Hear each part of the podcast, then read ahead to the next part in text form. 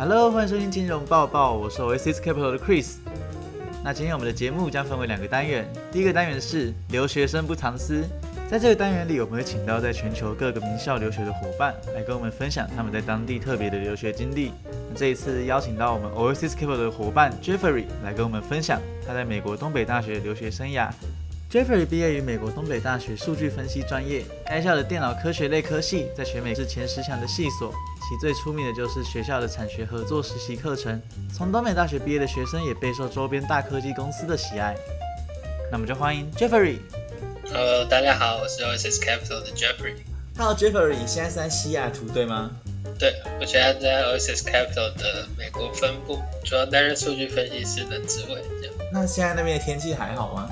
不常下雨，气温大概接近十度，十度摄氏，跟台湾这边比起来是偏冷的一个地方。对，可是相比台湾来说，应该不会那么冷，因为比较干，所以是很舒适的气候。来说是。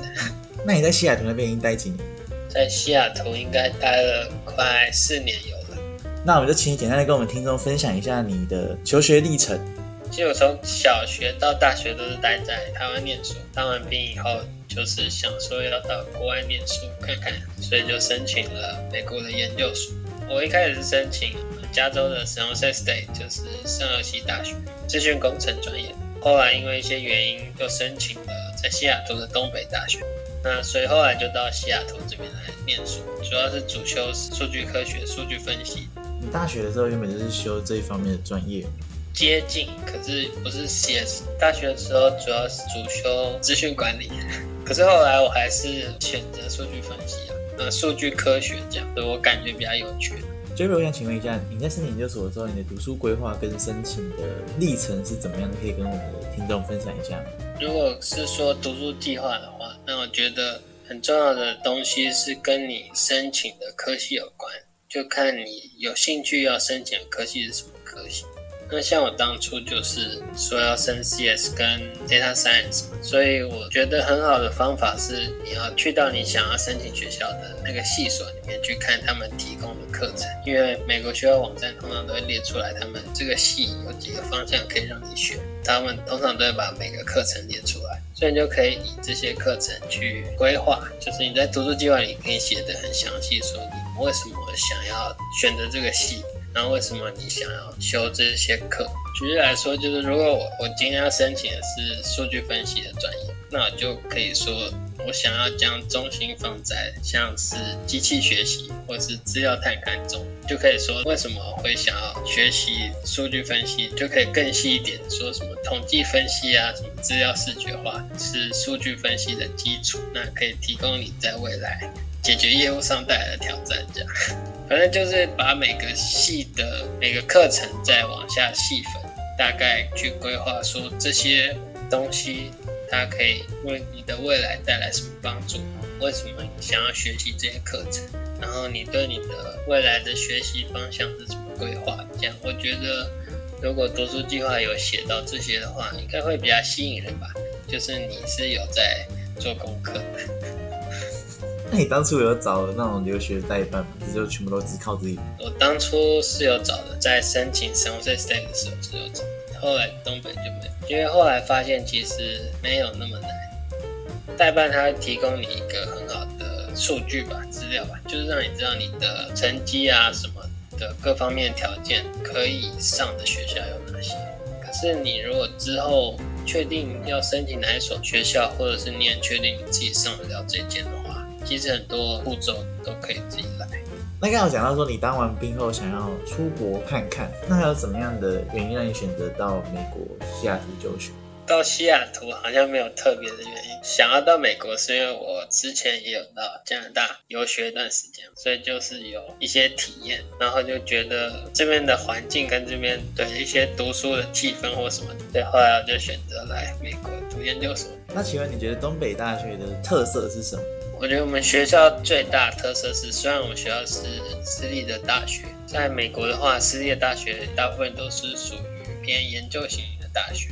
嗯，研究型大学就是你在读研究所这段期间，你可能会需要写论文啊之类的。可是我们学校比较有特色，应该就是 co-op 的课程，台湾应该叫产学合作可以跟一些公司啊，或者是你上课的教授，就是一些公司的主管或者 manager 之类的，就可以跟他们合作做一些 project。我印象比较深刻的是，我们有跟嗯 Amazon 合作，我们那时候是做分析他们产品评论的一个工具，就是用一些数据分析的方法，像是神经语言、自然语言处理这些的，就可以自动知道说评论里面有哪些关键字，或者是哪些关键字就代表说这个评论是好的或者是不好的，那这个就还蛮有趣的。啊，所以你在东北大学就读期间有跟产学合作，然后有接触到大企业的文化。对，就是感觉比较贴近毕业后要做的事情，就可以更快了解，觉得这个蛮特别的。因为你在台湾也念过大学，然后在美国念研究所，那所以你觉得在国外念书跟在国内念书最大的差异是什么，或者是最令你印象深刻的差异？自己讲可能是比较偏态度的差异吧。因为在国外念书，它有一个要求，就是 GPA 三点零，不然的话就会被退学。所以我自己在态度上会比较不一样嘛，就在国外念变得认真一点，相比在国内，每个人不同啊。可是我自己是这样子，就台湾比较像是学分要够要过嘛。对，所以你觉得是读书态度的差异是最大的不同，到国外反而会变得比较认真。对，很贵嘛，学费很贵，所以。也不能乱浪费。你可以透露一下东北大学的一年的学费或者一学学学费大概是多少？嗯，它每学期都在涨。嗯，我毕业之前我一学分是接近一千六百美金一学分，一学期的话是最少要九学分。这样毕业念两年，总共花费了多少？算过吗？没有特别算过，可是大概就是抓中间值一千六乘以四十几。大概是这个钱学费，知道吗？真的是一笔不小的开销，难怪在国外念书的那个压力会比较大。我们我们之前有算过啦，就是你如果不小心缺席一堂课、两堂课的话，就可以买一台 iPad。这是我们之前同学一起有算过的事情。所以是缺席又觉得太亏。对，所以大家都很认真。了解。那你觉得在国外留学的时候，你觉得最难克服的事情是什么？对我来说，应该就是环境吧。刚开始到的时候会有点不习惯，就是环境啊，因为不熟悉嘛，所以会觉得有点格格不入。当然到后面越来越习惯了就好了。所以觉得事前的规划也很重要，就是事前如果可以多了解一些当地的环境啊，或者是自然什么的居住。呃，行前需要办一些什么手续啊？我觉得会帮助很大。